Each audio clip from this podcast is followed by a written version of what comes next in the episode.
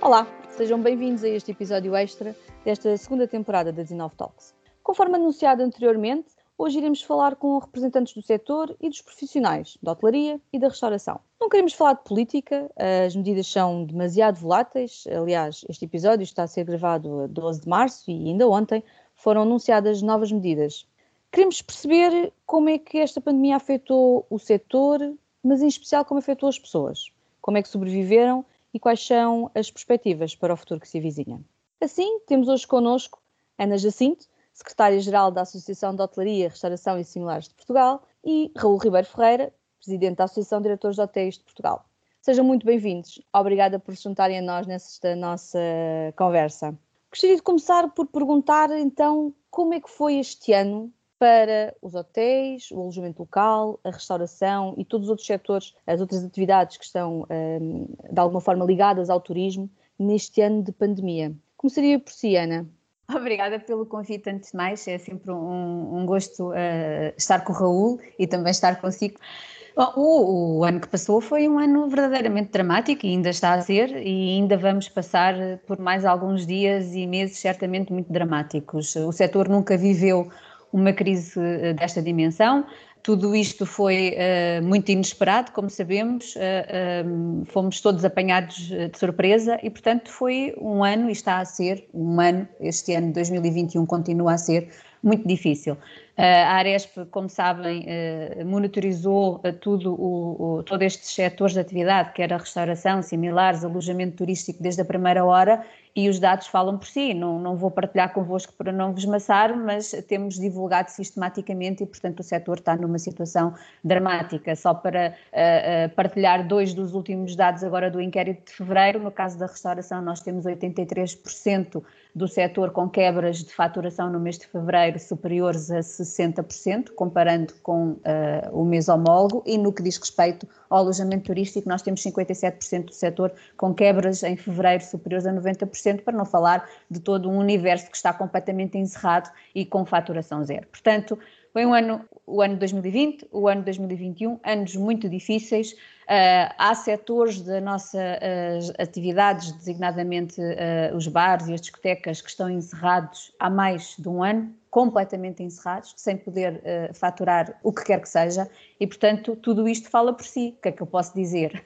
posso dizer que, quer do ponto de vista das empresas, dos empresários, dos trabalhadores, nunca vivemos anos tão difíceis e depois a par de tudo isto, e isto só está a acontecer porque efetivamente não estamos a ter a capacidade de equilibrar tudo aquilo que são medidas sanitárias que nós não contestamos porque não somos especialistas, não temos tecnicidade para tal e, portanto, até mesmo estas eh, medidas que foram anunciadas ontem do plano de desconfinamento perguntam-me sistematicamente o que a Caresp tem a dizer sobre as medidas. Nós não podemos dizer nada porque, efetivamente, não temos uh, o conhecimento técnico que levou o governo a tomar estas decisões agora. Agora, temos é a obrigação de dizer que temos tudo isto tem um impacto tremendo nos, nos nossos setores de atividade vai continuar a ter, e para isso é preciso equilibrar estas medidas sanitárias com medidas económicas robustas. Pronto, e não vou falar deste tema porque não é o fórum para falar, já falei muitas vezes, mas a verdade é que estamos a ser pouco eficientes, muito pouco competentes e muito pouco eficazes nesse balanceamento que é preciso fazer-se, sob pena, e falava-me há pouco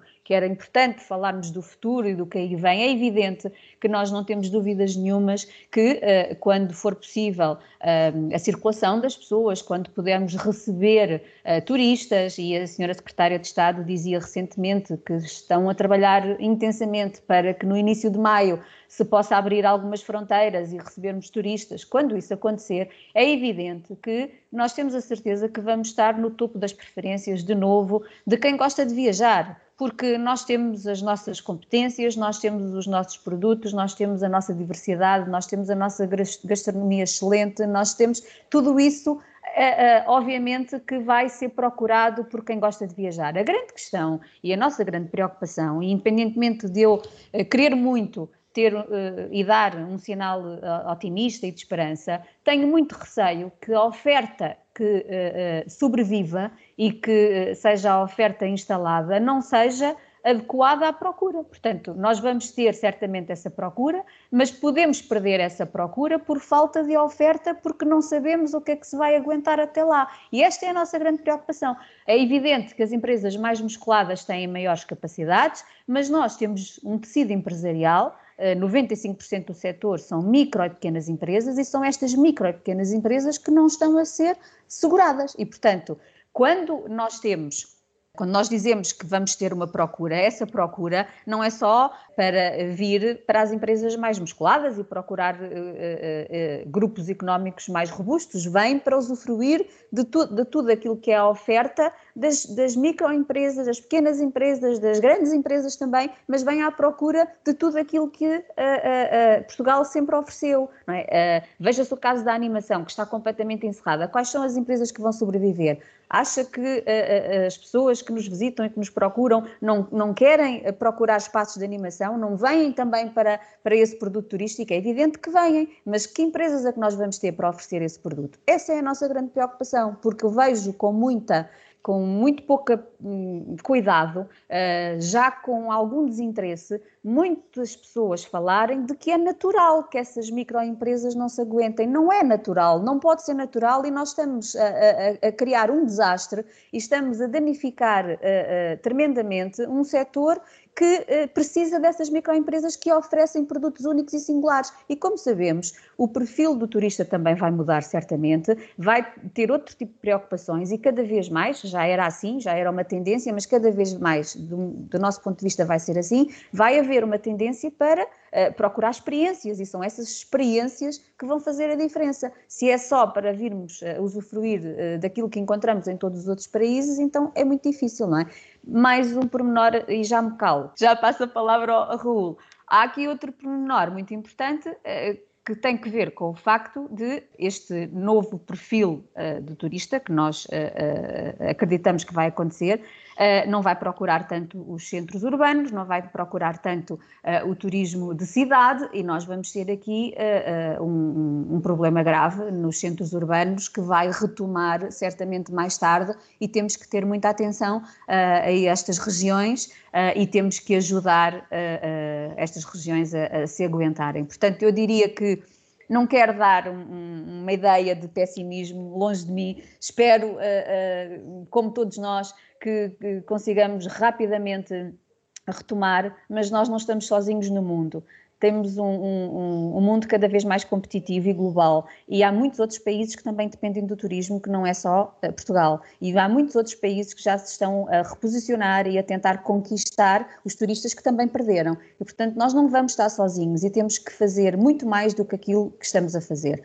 Uh, fico muito preocupada quando temos um, um plano uh, que, que, que, vai conter os apoios económicos para os próximos tempos e que não prevê praticamente nada para a atividade turística, quando sabemos uh, que será o turismo, uma vez mais, que vai ter capacidade de alavancar a economia do país. Não há dúvidas nenhumas, as pessoas parece que, uh, entretanto, se esqueceram todas do, dos prémios que esta atividade turística foi recolhendo nos últimos anos, do contributo que deu para a economia, do contributo que deu para o PIB português, do contributo que deu para a empregabilidade é bom que, que, não nos esqueçamos que antes da pandemia estes setores de atividade davam emprego a 400 mil postos de trabalho diretos, fora todo o trabalho induzido que nós sabemos que estas uh, atividades provocam. Portanto, uh, não nos podemos esquecer disso e vamos, com certeza, depender do turismo para voltarmos a equilibrar a, nossa economia. E se não dermos condições para que isso aconteça,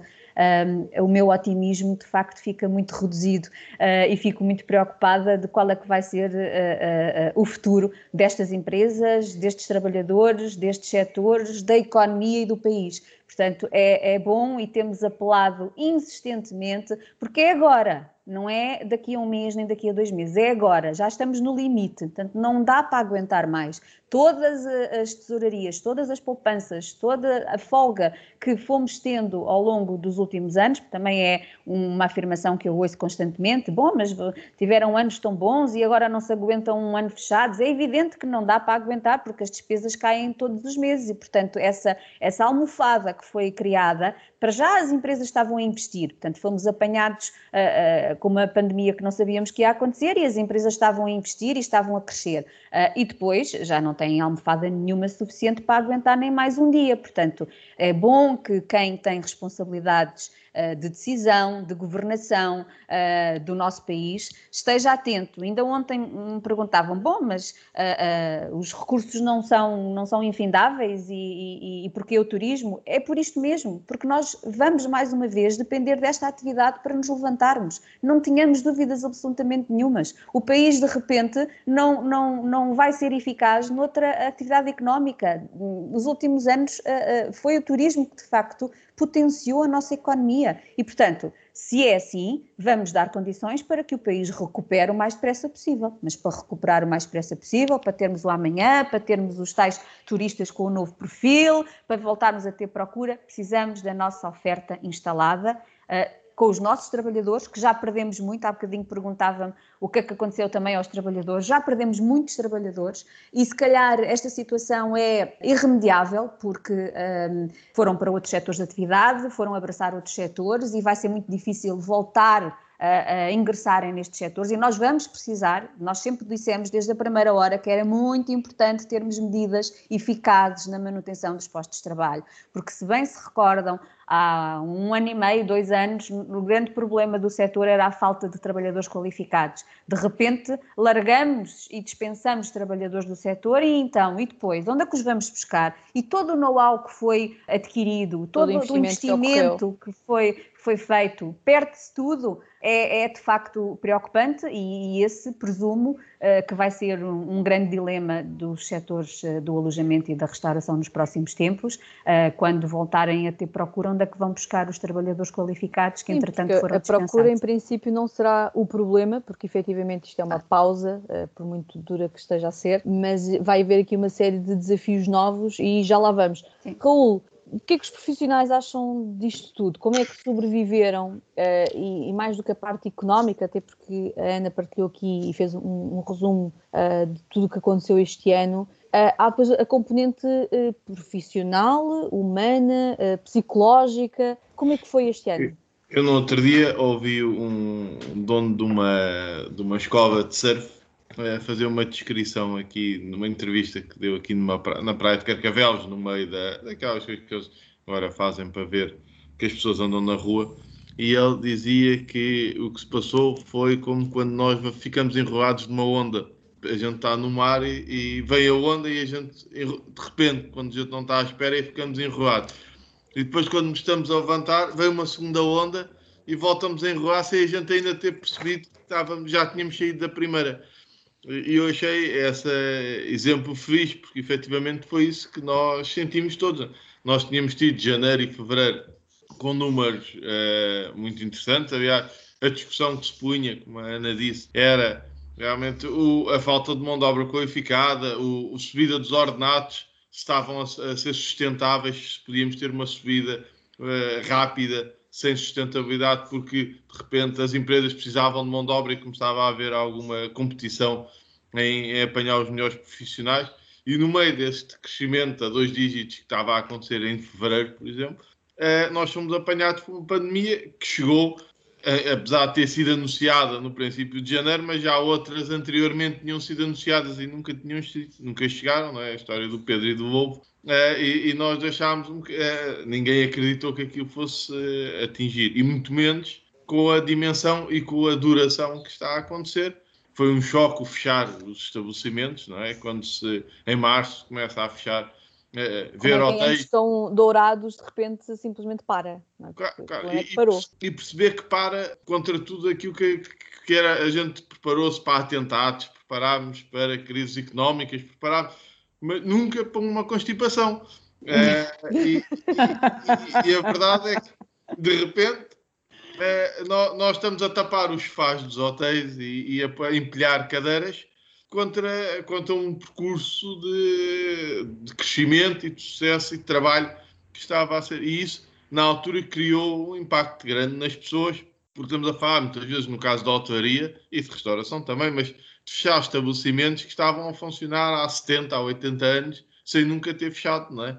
Independentemente da parte financeira, que que já foi aqui, a Ana já, já falou e já demonstrou com a gravidade da situação, mas a parte emocional foi complicada também de gerir nas pessoas.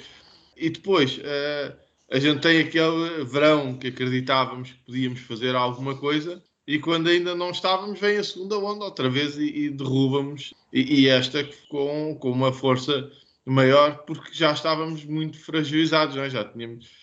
Uh, e, e, por isso é uma preocupação grande perceber como é que, como é que a gente vai conseguir eh, içar até porque, como se falou, de, uh, falando das medidas económicas, há um problema mesmo agora para arrancarmos, mesmo que a gente já sabe que a partir de dia 5 ou 6, ok? Vamos todos passar a ter espanadas por todos os lados, todos, é? ou desde ontem à noite, que todos nós estamos a pensar onde é que vamos montar uma espanada dentro do hotel para, para poder abrir os parques de estacionamento dos hotéis, vamos passar a ter espanados porque é a nossa maneira de ser, é, é, as pessoas vão tentar, a gente não, não, a gente só quer que o governo nos ajude naquilo que a gente não pode fazer sozinhos, porque a autoria, a restauração, as discotecas sempre foram setores que se auto-inventam, eh, regeneram-se quando o governo se podia abrir com máscaras, com acrílicos, as pessoas fizeram um esforço, quando, depois de passarmos todos a saber o que era o postigo, já não se usava pai desde o Dom Afonso Henriques, fomos todos vender ao postigo para fazer dinheiro, porque, porque no fundo é, é, é, a nossa maneira de estar, é, é ir à procura das soluções. Todos nós fazemos isso. Agora, nós precisamos de saber claramente o que é que nos deixam fazer e, e há, há, alturas, e nesta altura é, é, importante perceber, que a reabertura das empresas implica tesouraria, eh, porque vai haver um tempo eh, em que entre aquilo que se começa a faturar e aquilo que se recebe, temos aqui um delay de tempo é preciso carregar os armazéns de material que estão vazios. É preciso não ter dívida, porque os fornecedores não vão começar a fornecer produtos se a gente não tiver pago a dívida do ano passado. Mesmo as próprias empresas que fornecem também não estão com capital para poder estarem a financiar a atividade. É, e, isso na restauração, é, muitas vezes consegue-se é, começar a receber alguma coisa de imediato, no caso do alojamento, quando mete operadores turísticos e agentes de viagens, estamos a falar de períodos de 60 dias, 90 dias, 180 dias. E o que quer dizer que a gente, quando começar mesmo a entrar no verão, mesmo que as coisas corressem muito bem, temos aqui um espaço de tempo que precisamos de, de algum apoio de tesouraria. Isso é importante que se perceba, porque as coisas não, não vamos estar aos dedos e não vamos voltar a 2019 facilmente. Eh, e depois, é, é, óbvio, temos aqui estas, eh, estes, estes, problemas, como foi a animação turística, por exemplo, muitas das, e na restauração, muitas das pessoas que apostaram saíram de empresas onde estavam estáveis com indenizações e investiram o pouco dinheiro que tinham nestes setores e de repente viram-se desprotegidas, sozinhas, sem, sem apoio nenhum, sem forma. E, e essas pessoas faziam a diferença, porque são pessoas normalmente com formação, com vontade de de dar atenção ao cliente, estudavam fortemente os sítios onde levavam os clientes, faziam a diferença. E provavelmente a gente pode ter perdido uma parte grande dessa, dessa nova geração que tinha vindo para dentro do setor. E depois vê-se com, algum, com alguma. Eu sei que as pessoas que andavam há anos a dizer que, o, que a gente tinha turistas a mais devem estar muito felizes e contentes, porque afinal o que é giro é ver Lisboa completamente vazia, como se vê aquilo eh, as casas vazias estão carregadas de gente que foi a correr todas viver para o centro da cidade. E começa a ser preocupante perceber que o discurso, ah, afinal, a gente até consegue viver com menos turismo do que o que tínhamos, porque a economia não foi tão abaixo, como se isso fosse assim, uma coisa boa, ou mesmo candidatos a câmaras, com a importância de Lisboa, dizer que temos que apostar em outras coisas para além do turismo, é óbvio que a cidade não pode estar só virada para o turismo, mas também não podemos entrar no discurso do afinal o turismo não fazia. É, é perigoso estarmos expostos ao turismo, que é perigoso aqui como é perigoso em quase todo o mundo, e, e por isso não, este tipo de conversa começa a aparecer, e que a Ana também já deu aqui voz sobre isto. É um bocadinho é complicado, até porque depois provavelmente vamos ter que engolir essas palavras quando percebemos que afinal câmaras como a de Lisboa têm uma, uma cota uh, no financiamento grande. E mesmo com o Mato Cascais, eh, eh, a infraestrutura é tanta que a gente, com uma crise como estamos, não acabamos com as taxas turísticas, não é? O que quer dizer que a brincar, a brincar, que vai pingando qualquer coisinha no fim do mês. E, e, por isso, se o turismo não fizesse falta, já se tinha acabado com aquilo, pelo menos durante a crise. e, e, é um bocadinho esquisito ouvir este tipo de conversa nesta fase. E existem, na realidade, muitos casos escondidos que não se falam propriamente na praça pública e que não se dá a devida atenção, de que as empresas estão efetivamente muito mal. Porque fala-se de uma forma geral e fala-se que as medidas não são adequadas e fala-se que uh, existem os takeaways, os deliveries, que podem tentar colmatar aqui alguma da perda de receita da restauração, mas aquilo que se vive no terreno é verdadeiramente dramático. Antes de mais, em relação ao, ao takeaway e ao, ao delivering, parece-me que é importante um, desmistificarmos um bocadinho uh, uh, o que é que se está a passar, porque uh, nós, a Aresp, não, não, não nos pronunciamos sobre nada, nem fazemos propostas sobre nada que não esteja devidamente avaliado e estudado. É por isso que nós vamos ao terreno e monitorizamos aquilo que se está a passar. Uh, há quem uh, uh, tenha criticado e esteja a criticar o facto de, de, de, fazermos estes inquéritos, mas são absolutamente cruciais do nosso ponto de vista, porque nós não falamos de cor, não falamos com base em percepções e sensações, nós vamos ao terreno perceber exatamente o que se está a passar. Foi sempre assim que a Aresp trabalhou e será sempre assim que a Aresp vai trabalhar. E é por isso que uh, nós também uh, uh, avaliamos essa questão do takeaway e do delivering, e ao contrário do que muita gente diz que, e que vai dizendo que a restauração se vai safando porque vai trabalhando em takeaway e delivering, bom, é preciso percebermos o que se está a passar em todo o território. E o que se está a passar é muito simples. É evidente que nós temos setores que sempre trabalharam nestas modalidades e, portanto, as, uh, empresas, peço desculpa, uh, e essas empresas que sempre trabalharam e foram vocacionadas para esta forma de trabalho, é evidente que continuam e, e, e vão faturando. Uh, foi pensado, o seu negócio foi pensado e foi estruturado nessas modalidades e, portanto, contemplou as comissões que tinha que pagar, contemplou o tipo de menus que tinha que fazer, estudou o mercado, portanto, prepararam-se para estas modalidades. Agora, aquelas que foram apanhadas no meio deste percurso e que uh, se viram uh, obrigadas, uh, digamos assim, a, a, encontrar alternativas e, portanto, aventuraram-se nestas modalidades, nós temos aqui vários, vários problemas. Bom, o primeiro é, no caso do delivery, nós estamos a falar de plataformas eh, de distribuição, que obviamente não é preciso uh, relembrar as comissões que estas plataformas cobram. É verdade que o governo nesta matéria teve bem porque limitou uh, uh, por diploma as comissões que podem ser cobradas, neste momento não podem cobrar Espera mais um do que 20%. Tarde, não é? E, e, é muito elevado na mesma. E é muito elevado na mesma. Nós não temos, eh, em muitos dos nossos espaços, uma margem de 20% no prato, não é? Para poder uh, pagar uma comissão na ordem deste valor. Eu admito, é? fiquei chocadíssima quando um cliente comentou comigo que pagava 30% de comissão. Sim. Antes da uh... limitação era, era, era o normal. Todos pagavam 30, 35, uh, só quando Acho faziam que é um atentado, é um crime. Só quando aceitavam contratos de exclusividade é que a comissão diminuía um bocadinho uh, e, portanto, uh, uh, este é um aspecto fundamental. Portanto, as empresas que se aventuraram nesta modalidade perceberam rapidamente que no final do mês estavam a trabalhar para pagar alguns custos, para manter o contacto com o cliente, eventualmente, para ter alguma rotina de trabalho, mas rentabilidade ao final do dia é zero, não é?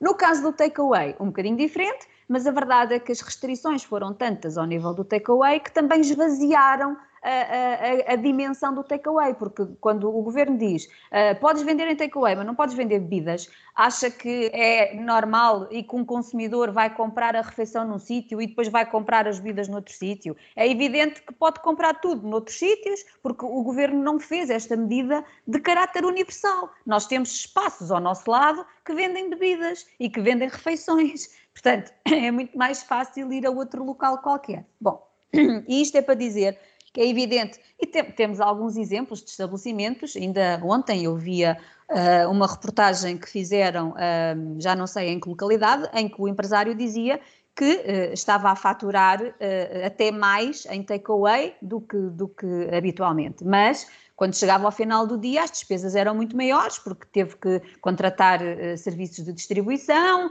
porque uh, teve que baixar os preços, teve que adequar os menus e, portanto, a rentabilidade ao final do dia era muito menor. Portanto, isto são modalidades uh, acessórias, residuais, na maioria dos casos. Tanto é assim que, uh, em fevereiro, o nosso inquérito diz que 52% do setor está completamente encerrado, não está a trabalhar nestas modalidades. Portanto, é por algum motivo. E o motivo, por isso é que nós vamos perceber o que é que se está a passar para depois tirar conclusões. E o motivo é exatamente este.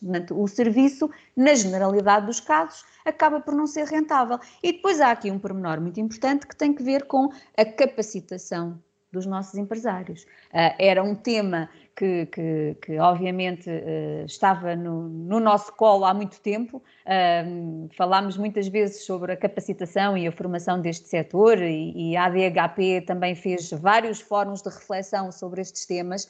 Uh, mas a verdade é que estávamos a fazer um trabalho interessante, mas que foi uh, interrompido, não é? E, portanto, nós temos muitos empresários com a necessidade de se capacitarem, acima de tudo, nestas novas tecnologias e no digital. Portanto, eh, isto não é só eh, fazer um contrato com uma distribuidora de refeições ou dizer que tem um site e vende refeições para o consumidor. Portanto, há aqui um conjunto de, de know-how que é preciso ser adquirido, porque se calhar este estabelecimento vai ter que ajustar o menu, não pode ter o mesmo menu que tinha quando tinha porta aberta e o, e o empresário e o, e o consumidor ia lá comer. Portanto, o menu vai ter que ser ajustado, uh, se calhar vai ter que reanalisar o food cost daquele prato, vai ter que, que, que fazer uma, um diagnóstico ao mercado para perceber se naquele local se justifica o takeaway ou o delivering, ou é mais o delivering ou é mais o takeaway. Portanto, tudo isto precisa de ser avaliado e há muita falta de capacitação e nós aqui temos uma grande responsabilidade também. A Aresp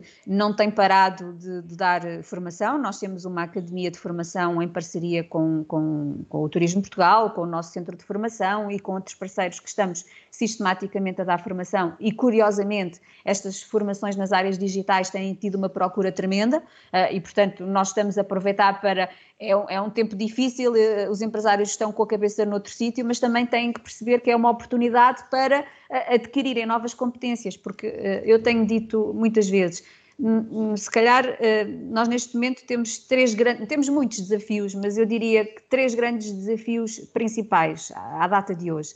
É resistirmos, não é? Eh, eh, conseguirmos que estes empresários resistam e continuem com alguma resiliência para resistir, mas depois, no momento imediatamente a seguir, para não dizer em simultâneo, nós precisamos de ter a capacidade de uh, dar capacitação a estas empresas para ajustarem os seus modelos de negócio, para se readaptarem. Há bocadinho falávamos do, do novo turista, mas não é só isso. As pessoas, o, o consumidor em geral, também mudou os seus hábitos, descobriu outras coisas que se calhar não estava tão, tão eh, tão atento, eh, continuamos com o problema do teletrabalho, eh, continuamos com pessoas com menos rendimentos, continuamos com pessoas que deixaram aqueles hábitos sistemáticos de tomar o pequeno almoço fora, de almoçar fora, até porque agora também estamos encerrados, mas quando voltarmos, não sei se será logo no imediato que estes hábitos se alteram. É verdade que as pessoas estão muito ansiosas por voltar à mesa de um restaurante e isso também me dá alguma esperança e algum alento que voltem em massa, não é?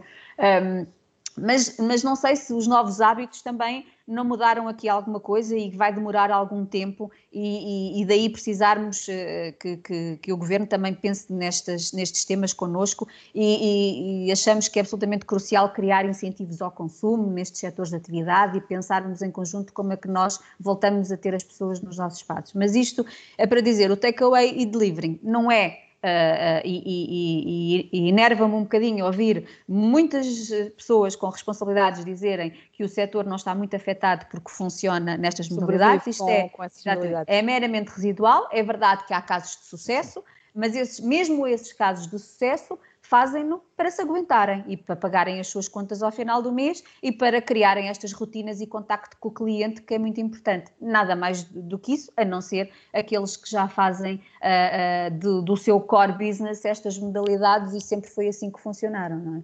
Eu, na verdade, acredito que muito mais do que uh, suportar alguns custos, porque as margens são mesmo residuais, é efetivamente uh, manter o contato com o cliente e manterem-se presentes no mercado, uh, na esperança que quando reabrirmos possamos uh, todos voltar a partilhar as mesas de restaurante. Raul, os profissionais conseguiram efetivamente ir acompanhando esta, estas dificuldades e esta necessidade de, capacita de capacitação e foram formando os, as suas equipas ou foram-se eles mesmos reinventando para que agora, quando abrirmos, estejamos todos mais preparados? Eh, eu diria que sim, até porque os dados que existem, eh, tanto eh, como a Ana já falou, até com o Turismo Portugal, que tem feito um trabalho interessante na área da formação, tendo passado a ter os cursos online com uma oferta grande, como com a Aresp e com outras associações do, patronais que criaram formação à distância logo no princípio da pandemia e com grande oferta e com muita qualidade, fez com que as pessoas, como estão em casa, acabassem por ter, por aproveitar de alguma forma o tempo para se formar. Nós também na associação, os nossos cursos passaram online e têm tido boa, boa adesão, até mais do que tínhamos presencial.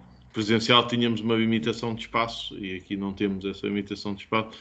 Mas o, o que também diz que, de uma forma genérica, que o, os profissionais, tanto os diretores, mas também todos os quadros, aproveitaram para ganhar novas novos conhecimentos, né, aqueles que se mantêm, que normalmente fazem parte dos quadros das empresas e que estão parados a 100%, eh, perceberam que tinham aqui também uma oportunidade para, se, para ganhar nova, novos conhecimentos, novas experiências e a parte tecnológica tem sido a mais pedida pelas pessoas porque se percebeu que eh, igual, igual não vai ficar a, a vida depois disto.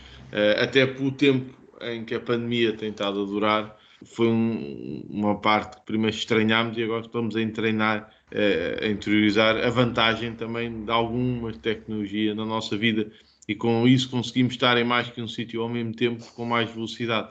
Claro que eh, eh, o tempo permite-nos perceber que não vai deixar de existir reuniões, formações, os almoços, todas as coisas presenciais, as pessoas vão voltar até porque há uma parte grande que é o conhecimento entre pessoas que só se faz com a presença física. Eh, mas se calhar eh, entre um almoço e um jantar consegue-se fazer uma reunião que não se fazia de outra maneira, que se faz por Zooms, por, Teams, por essas coisas, eh, e consegue-se fazer mais coisas em menos tempo.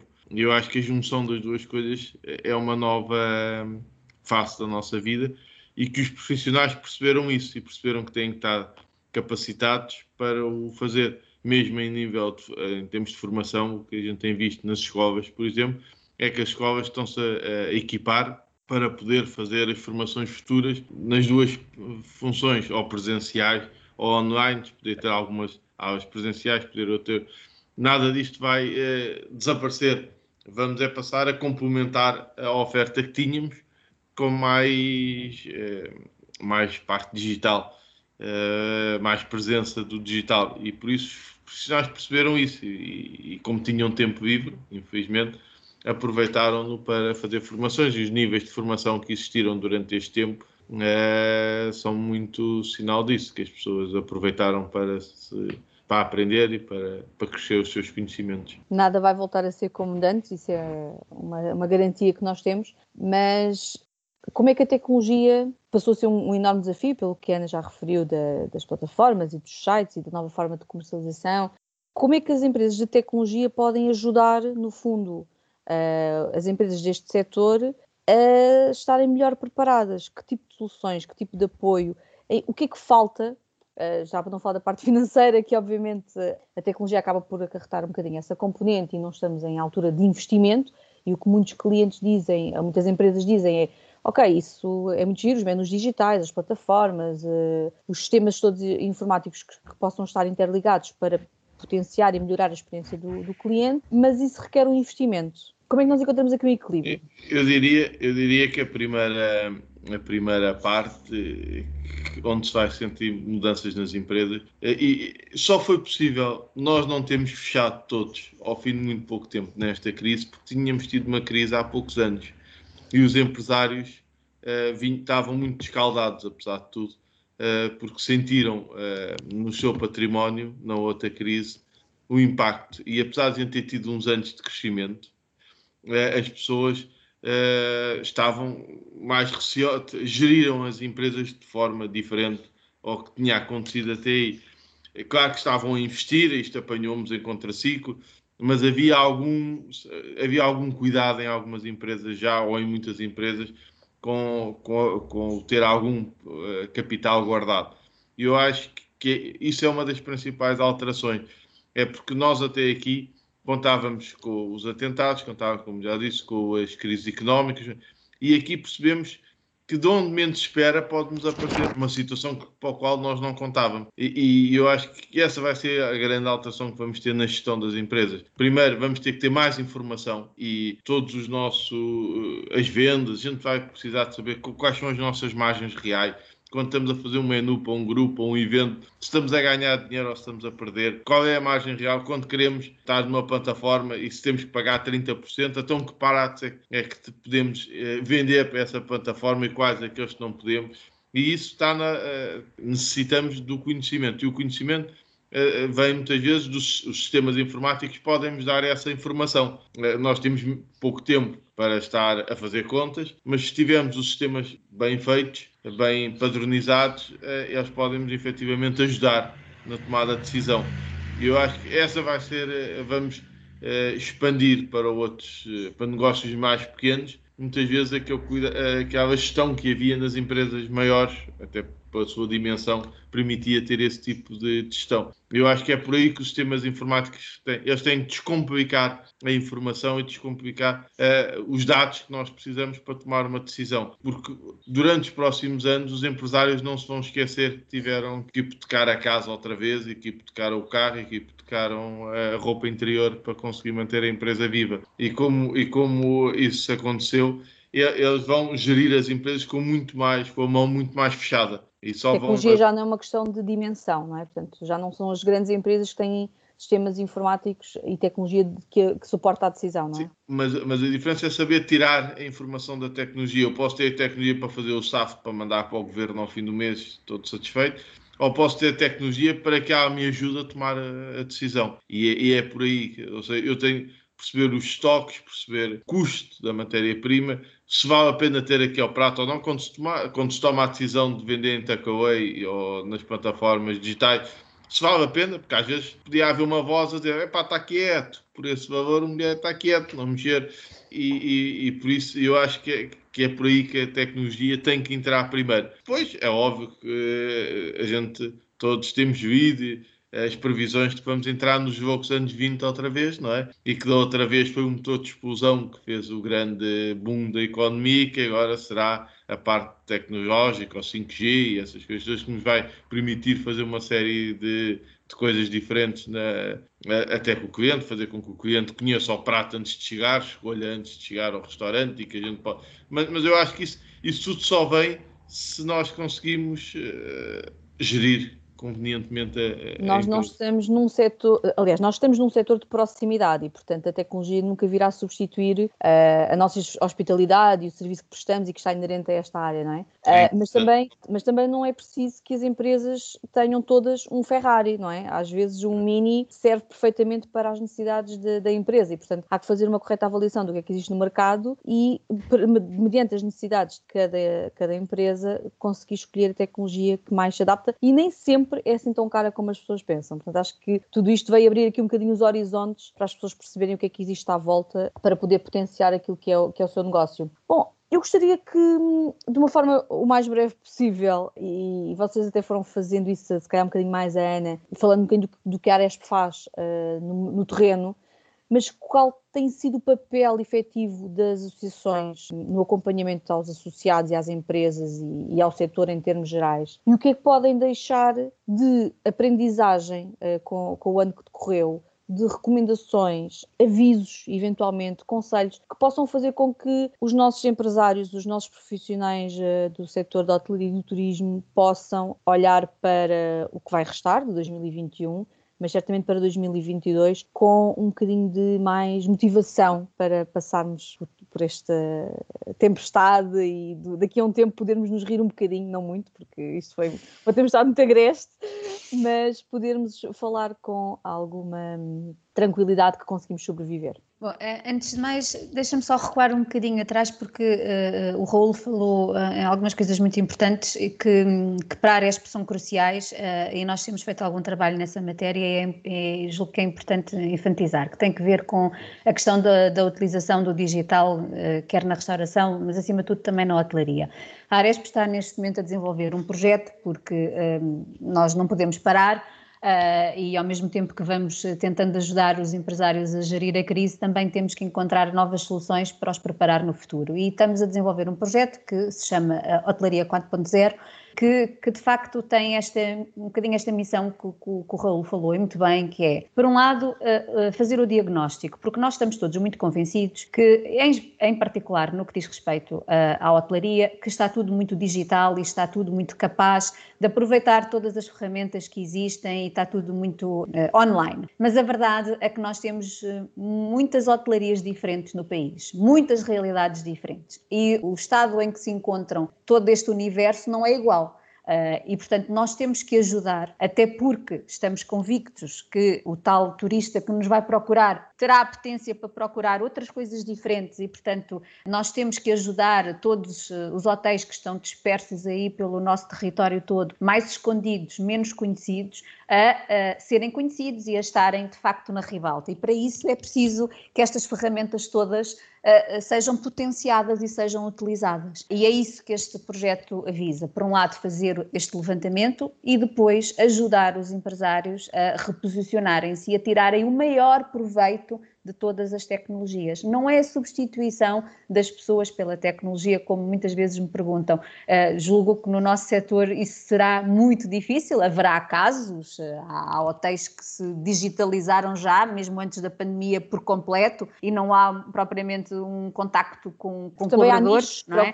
Exatamente. Uh, agora, não é obviamente a, a, a, realidade global e nós somos uma atividade de pessoas para pessoas e é essa a diferença toda que, que, que nós temos. Ainda há bem pouco tempo falava com um associado nosso e achei muita piada porque ele dizia-me, mesmo antes da pandemia já o tinha feito uh, e que vai continuar, os seus colaboradores na recepção poucos eram aqueles que tinham formação na área turística. A formação dos colaboradores que ele tinha na recepção era de história, eram historiadores, eram formados em línguas e a primeira coisa que ele fazia quando os hóspedes chegavam ao hotel era tomarem esses colaboradores, receberem, tomavam um, um, um, aperitivo com o turista e a primeira coisa que faziam era explicar o que é que podiam visitar naquela cidade, onde é que deviam de ir, o que é que deviam procurar, quais eram as experiências que deviam ter, numa linguagem muito própria de quem é formado nestas áreas de história e, de, e portanto, era uma experiência totalmente diferente que o turista tinha à chegada e fazia logo a diferença, porque ainda por cima era no primeiro contacto Portanto, tudo o resto que se passava a seguir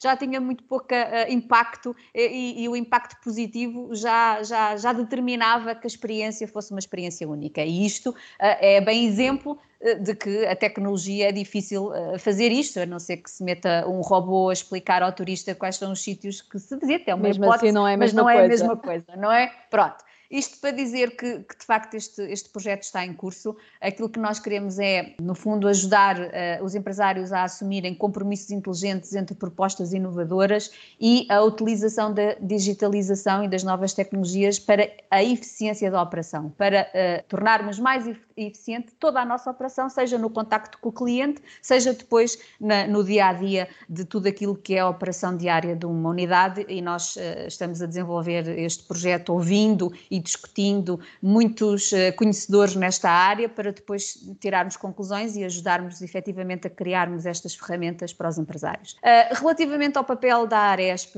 bom, uh, eu acho que tem sido público e tem sido do conhecimento generalizado que de facto a Aresp desde a primeira hora não tem parado, porque eu ainda há bem pouco tempo fui perceber qual é que tinha sido a nossa primeira ação desde esta pandemia e percebi que nós já em fevereiro estávamos a preparar propostas para apresentar ao governo, porque percebemos que, de facto, ao contrário de, de alguns que diziam que nada chegaria aqui, que era apenas a constipação ligeira, que o Raul há pouco falava, começámos a perceber, de facto, que a dimensão não seria essa, e, e, e desde fevereiro, a, a data, o primeiro nosso documento, já estávamos a preparar eh, de facto um conjunto de propostas. E, e, de, desde então, de facto, a Aresp não, não tem parado e, e, e eu acho que uh, uh, temos sido efetivamente determinantes para ajudar muitas pequenas não só pequenas, porque o universo da Aresp também temos grandes empresas,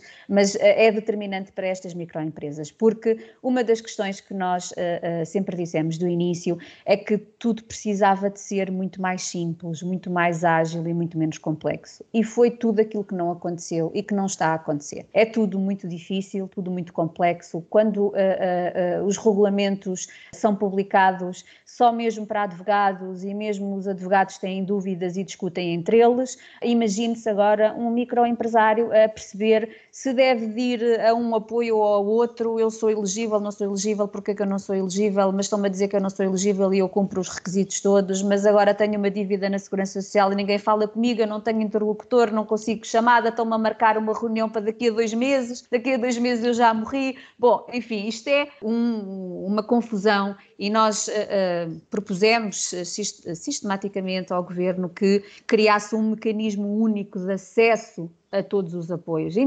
percebemos que os apoios têm um, origens diferentes, porque uns estão suportados em uh, uh, apoio comunitário, outros suportados no orçamento de Estado, uh, enfim, há, há, de facto alguma complexidade, mas o empresário não tem culpa nenhuma disso e, portanto, eles que, que tratassem destas matérias internamente, mas o empresário devia ter acesso único a uma... Uma espécie de um front-end. De um front-end, exatamente, que depois, que depois logo fizessem Exatamente. E uh, dissemos, inclusivamente, que estávamos preparados para fazer esse apoio, porque nós fomos obrigados a fazer dezenas e dezenas de candidaturas, mesmo aquelas que nós consideramos que o governo foi feliz e que fez uh, processos ágeis, como os apoios às microempresas do Turismo Portugal, que foi um apoio célere, rápido e que funcionou. Mesmo esse vocês podem não acreditar, mas a verdade é que os empresários não sabiam fazer esse, esse formulário e esse preenchimento. Porque a verdade é? Né, é que uh, o nosso tecido empresarial, não só neste setor, mas de uma forma geral, mas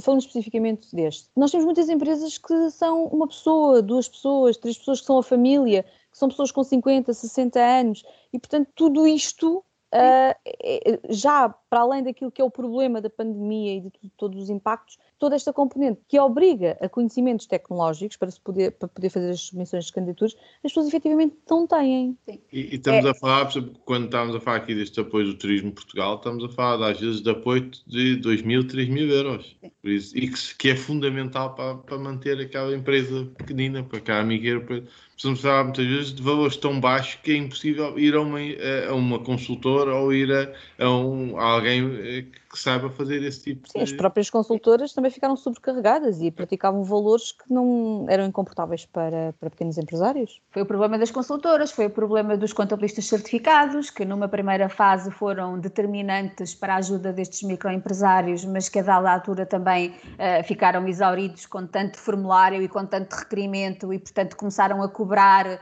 uh, e, e, a não uh, ajudar da mesma forma. Portanto, tudo isto tem sido muito complexo. Eu, eu, nunca mais me esqueço, tive vários empresários quando eu dizia, bom, agora depois só tenho que fazer o download do documento X. Tenho que fazer o quê? é, é disto que estamos a falar, não é? Vamos lá ver. Eu, quando, quando surgiu as alterações ao livro de reclamações que passou a exigir que as empresas fizessem um registro eletrónico, eu não sei se, se deram conta, mas muitas empresas não não conseguiram fazer o registro só porque nem sequer tinham um e-mail. Exatamente. Porque a nem realidade do é. país não é propriamente a realidade dos grandes centros urbanos e nós temos que, eh, já devíamos ter feito esse avanço, se calhar já. Agora, não podemos é crer que de um momento para o outro, ainda por cima, numa, numa crise como estamos a viver, que toda a gente agora tenha capacidade e, e, e, e competências para fazer aquilo que devia fazer. Eh, é verdade, mas que uh, é um processo longo que estava a decorrer e, e se calhar devíamos ter acelerado antes e todos nós uh, temos responsabilidades nesta matéria, mas a verdade é que não é agora que vamos fazer essas exigências a estes empresários. E a diferença está em segurarmos ou deixarmos-os cair. E, e portanto, uh, uh, foi, foi o papel que nós desempenhamos, assim como presumo que, que, muitas outras associações também o tiveram que fazer, foi de facto este contacto de proximidade. Nós dissemos ao Governo diversas vezes que era importante considerarem uh, a Aresp, como outras organizações, como entidades intermediárias nestes contactos e estabelecerem contratos, programas connosco, porque íamos fazer aquilo que lhes competia a eles, mas não estavam a fazer mas nem isso foi aceito. Nunca perceberam esta dinâmica, acho eu, uh, uh, e agora também já está a ser tarde. Portanto, uh, continuamos a fazer o nosso papel com muitas dificuldades, porque nós próprios também vivemos das cotas dos nossos associados, como imaginam, e, e, eu tive as equipas também numa primeira fase em layoff, porque não era possível ter as equipas todas. Nós temos delegações de norte a sul e, portanto, é muito difícil manter a equipa toda, mas a verdade é que fomos fazendo muitas candidaturas e dando muito apoio determinante e é com muita satisfação que vamos recebendo e-mails todos os dias a dizer se não fossem vocês eu já tinha fechado as portas. E isto é força e, e, e no fundo é gratificante para nós continuarmos porque uh, todos os dias nos dão reportes dessa natureza e, e conseguimos perceber que afinal fizemos a diferença e que conseguimos aguentar uh, mais empresas e se não fosse o trabalho que a Aresp uh, vinha a desenvolver. Podia ser bem mais difícil. Sim. Eu acrescentaria que também uh, acho que era importante e que todos nós devemos de aprender aqui é o papel que as associações têm e, e numa época em que nós vivemos, em que as pessoas estavam-se a a deixar, a achar que não era preciso união, cada, todos sabiam fazer tudo sozinho, é, que é importante que se perceba que se não fosse o papel das associações, que na, nas alturas difíceis estão cá e que têm que ter a força que lhes é reconhecida pelos sócios. E por, no fundo, quando a gente estamos a crescer, podemos apoiar as associações para que depois elas nos possam apoiar a nós quando nós precisamos.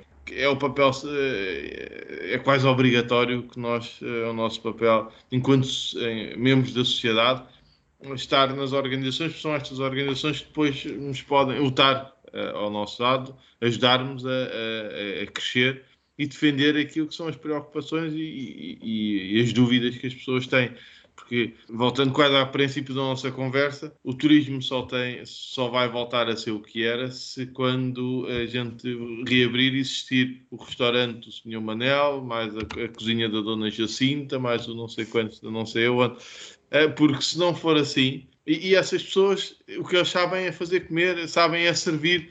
Eles toda a vida serviram, toda a vida de, trabalharam, deram a sua vida pós aquele, há um anúncio muito giro do cozido da Vodafone, é? É, uhum, é, é, em que no fundo é os dois os, os senhores de idade que faziam o cozido. E, e é, esse, é isso que a gente quer. E eles efetivamente não sabem fazer o download, não precisaram nunca de fazer aquilo, nem querem precisar mais na vida, se Deus quiser, para eles. E, e, e eu acho que esta pandemia também nos ensinou isso, que o papel das associações é o papel de reunir os setores e de representar e de mostrar ao governo a, a força. E se nós, em alturas destas, começamos cada um a querer defender o seu próprio quintal e perde-se qualquer coisa. E eu acho que, efetivamente, isto ajudou-nos a perceber uh, que muitas vezes isto que a Ana estava a enumerar são coisas que a maior parte das pessoas não se apercebem. Que os técnicos tiveram noites a, a enfiar papéis e a recolher e a telefonar. Esse tipo de trabalho que é feito por trás, que às vezes é pouco valorizado por as pessoas que se preocupam mais em aparecer e em dizer coisas muitas vezes esvaziadas. Para, para a Ana poder dizer que 50% dos restaurantes estavam uh, fechados e os outros estavam. Isso implicou horas de recolhas de dados e de, de trabalho por trás. E isso é pouco, era pouco valorizado na nossa comunidade antes disto. Era, era, as pessoas perguntavam-me o que é que, porque é que eu sou sócio da associação, o que é que eu ganho com isso? Era uma expressão que era uma expressão muito usual e se calhar agora percebeu-se que se não fossem as associações que as pessoas não teriam sozinhos eh, sobrevivido e por isso é óbvio que a Aresp tem um papel maior até para a sua dimensão e, e, técnicos que tem por trás do que uma associação como a ADHP, não é? que tem mais um papel de apoio aos sócios em termos de dar, eh, de fazer repassar alguma informação que vai chegando e reencaminhá-los às pessoas certas e motivá-los. Mas é, é importante que, que, o setor sinta e que, que a sociedade sinta que são estas associações com um trabalho consistente que podem defender os seus interesses e não medidas avulso para a comunicação social. Sim, a verdade é isso, Raul. É que parece-me que temos vivido muito no cada um no seu quintal e esta pandemia, por ser algo que não estávamos à espera, que é diferente daquilo para o qual estávamos preparados, veio perceber que trabalharmos em, em cooperação, porque um hotel não vive sozinho, ninguém, há um ou outro caso, se calhar, que a pessoa viaja porque quer ir para aquele hotel, mas não é esse o conceito do, do turismo, não é? Porque você vai para um hotel, porque depois há restaurantes, porque há animação, porque há museus, porque há todo um, núcleo de atividades. Uma constelação de atividades. Uma constelação, perfeito. Acho que vou, vou, passar a usar essa, essa expressão, muito obrigada. Mas essa constelação tem que funcionar como um todo e as associações vêm, no fundo, proporcionar essa viabilidade, porque temos os representantes dos profissionais, temos os representantes das entidades patronais e do setor em geral, e todas em conjunto penso que vão tornar o setor um bocadinho mais forte e vão fazer eh, mais rapidamente perceber que não podemos deixar o turismo de lado, Portugal precisa dele e vamos certamente colocar um play muito rapidamente nesta nossa atividade para que tudo isto uh, passe. Uh, não sei se querem deixar aqui algumas considerações finais, o nosso tempo uh, voou. Eu aproveito para deixar uma mensagem de, de, de esperança, apesar de às vezes ser difícil, mas temos que ter, obviamente, esperança que vamos conseguir ultrapassar mais. Eh, é verdade que nunca passámos por um momento tão difícil, mas já passámos por outros difíceis em que também conseguimos ultrapassar e, portanto, é ter esperança. Uh, esperemos que, que, de facto, o mais depressa possível uh, possamos reabrir fronteiras, e seja possível receber uh, turistas e, e, e, tenham coragem para continuar essa resiliência e a reinventarem-se no entretanto, porque cada dia é mais difícil do que outro. Uh, ontem ouvimos o plano de desconfinamento e percebemos com toda a clareza que vamos ter mais uns dias, semanas muito difíceis, porque uh, voltamos a ter constrangimentos, não estamos a funcionar a 100%, vamos voltar a ter certamente medidas pouco claras. Nós temos chamado a atenção, é uma questão também importante que não falámos, da necessidade da comunicação e das medidas serem objetivamente claras, transparentes, sem contradições. Não é nada disso que tem acontecido. Depois, no terreno, tem havido imensas uh, confusões, até interpretações por parte de quem nos fiscaliza diversas e que obrigam os estabelecimentos a encerrar portas quando às vezes não deviam ter que encerrar portas. Uh, enfim, portanto, é, é, é, preciso termos resiliência, coragem uh, e esperança. Se conseguimos nos aguentar outras vezes, vamos ter que conseguir aguentar nos também desta e, obviamente, contem com a Aresp, os empresários que nos estarão a ouvir ou que nos ouvirão, digamos assim, que contem, obviamente, com todo o empenho uh, e dedicação da Aresp. Nós só somos a voz uh, das, de tantas outras vozes que uh, falam connosco todos os dias e, e, manifestam as suas preocupações e, portanto, nós estamos aqui é por todo este setor e todos estes empresários que vivem destes uh, setores e, portanto, uma palavra de esperança. E um sorriso na cara, não é, Ana? Como Exatamente. Já estamos habituados a, a vê-la. Também deixar uma palavra de esperança. Acreditamos que as coisas vão voltar, que vamos conseguir superar mais esta esta prova uh, que vamos uh, aprender com isto e que vamos ser melhores enquanto profissionais também, porque percebemos que os desafios estão sempre a nascer dos sítios onde menos esperamos. Uh, aprendemos também a motivar mais as equipas e, e, e muitos diretores, muitos proprietários acabaram por, conseguir juntar à sua volta, até por, exemplo que deram de, de força e de coragem. Uh, algumas das equipas conseguiram ficar mais unidas e a gente vai acreditar que, se, que vamos, uh, apesar de saber que vai ser difícil uh, termos gente suficiente para o setor, mas vamos acreditar que, que este exemplo de de coragem também vai fazer com que haja algumas pessoas que se motivem a vir trabalhar connosco. Vamos, acreditamos vamos voltar a fazer aquilo que sabemos, que é receber pessoas, trabalhar para, para a felicidade, para as férias, para o bem-estar, para os momentos de lazer dessas pessoas. Estamos também ansiosos por voltar a recebê-los nos hotéis, nos restaurantes e, e, e no fundo a ADHP vai continuar a apoiar também os seus sócios no aspecto de lhes dar ferramentas e de lhes dar conhecimento para que eles possam ser melhores profissionais e para que possam ajudar as empresas a crescer, é porque no fundo nós fazemos isso, nós tornamos possível o sonho dos empresários em termos de gestão. Nós, se nós formos bons diretores, os empresários poderão ter mais sucesso. E é esse o papel da associação, é dar também uh, aos seus sócios o conhecimento para que eles possam ajudar as empresas a crescer e a fazer a diferença no mundo que vai uh, ser mais competitivo durante os próximos tempos, porque em muitos países, também não falamos disso, mas em muitos países a propriedade dos hotéis mudaram, passaram para grandes grupos e, e para grandes operadores turísticos e isso vai acrescentar areia à engrenagem porque os operadores vão tentar primeiro encher os hotéis deles antes de encher o, os outros. E nós estamos, apesar de não sermos dos países mais expostos a esse problema, mas temos alguma exposição porque precisamos dos operadores para continuar a encher as unidades. Mas acreditamos que, não, não como aquele lema que anda por aí do vai ficar tudo bem, porque já percebeu que não vai ficar nada Não vai bem. ficar tudo bem. Uh, mas vamos acreditar que, que vamos conseguir sobreviver no fim da crise Agora é preciso que nos deixem trabalhar, diria o, o Presidente da República era Primeiro-Ministro. Porque é isso que nós sabemos, é isso que nós tínhamos, era o nosso lema todos neste setor, era trabalhar 20, 24, 7, 365 dias. E no fundo nós hoje estamos com uh, saudades desse Dessa tempo rotina. Em, que, em que nos deixavam trabalhar à vontade. Porque quando nos deixam trabalhar, o setor faz a diferença.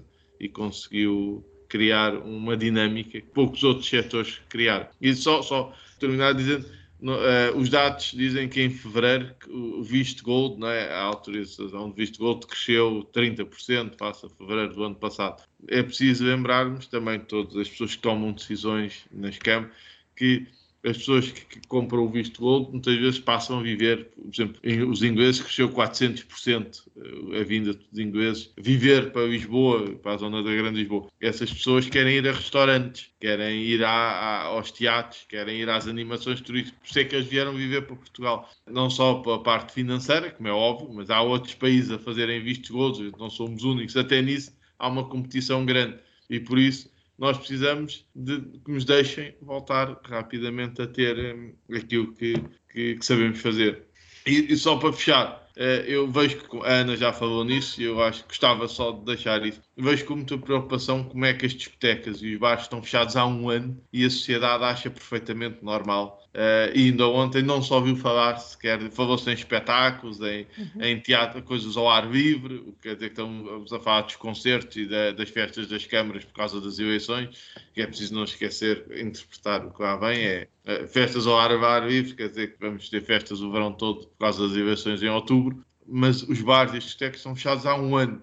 Se alguém imaginar o que é estar um ano a pagar a renda da casa e, uh, e os encargos familiares todos, sem receber ordenado. Eu queria que as pessoas interiorizassem isso e pensassem como é que isso é possível. Como é que eh, a economia, como é que toda a gente acha isso perfeitamente normal? Deixar só essa palavra no fim, porque eu acho que também é um setor que, que tem sofrido muito e que tem um impacto brutal e que vamos perceber o que é que vai restar desse setor. Sem dúvida. Há uns dias houve um famoso profissional de, de hotelaria que me disse que ser diretor de hotel é um sacrifício, é, é uma vida de sacrifício, uh, e portanto este é mais um uh, doloroso, mas que certamente vamos dar a volta por cima. E os profissionais uh, e os empresários portugueses têm no seu ADN a resiliência e vamos acreditar que vão ter força para aguentar este, este último sprint, porque esperemos que a partir do verão as coisas possam começar a retomar, por muito lentamente que seja, e que possamos deixar todo este período para trás. Muito obrigada pela vossa presença, foi um prazer falar convosco. Teremos certamente outras oportunidades. Esperemos que 2021 possa ser um ano de crescimento. Muito obrigada. Obrigado. Obrigada. Terminamos assim com estas palavras de esperança e motivação para que possamos encarar o tempo que nos falta desta pandemia. Esperamos que tenha gostado da nossa conversa e continuaremos a trabalhar para que a terceira season das Inov Talks seja repleta de conteúdo útil e interessante. Para isso, contamos com a sua participação. Envie-nos e-mails para inovtalks.pt com sugestões, recomendações, ideias. Partilhe connosco os seus pensamentos. Entretanto, continue a acompanhar-nos no Instagram e no Facebook em @inovtalks. Faça parte da conversa. Até breve.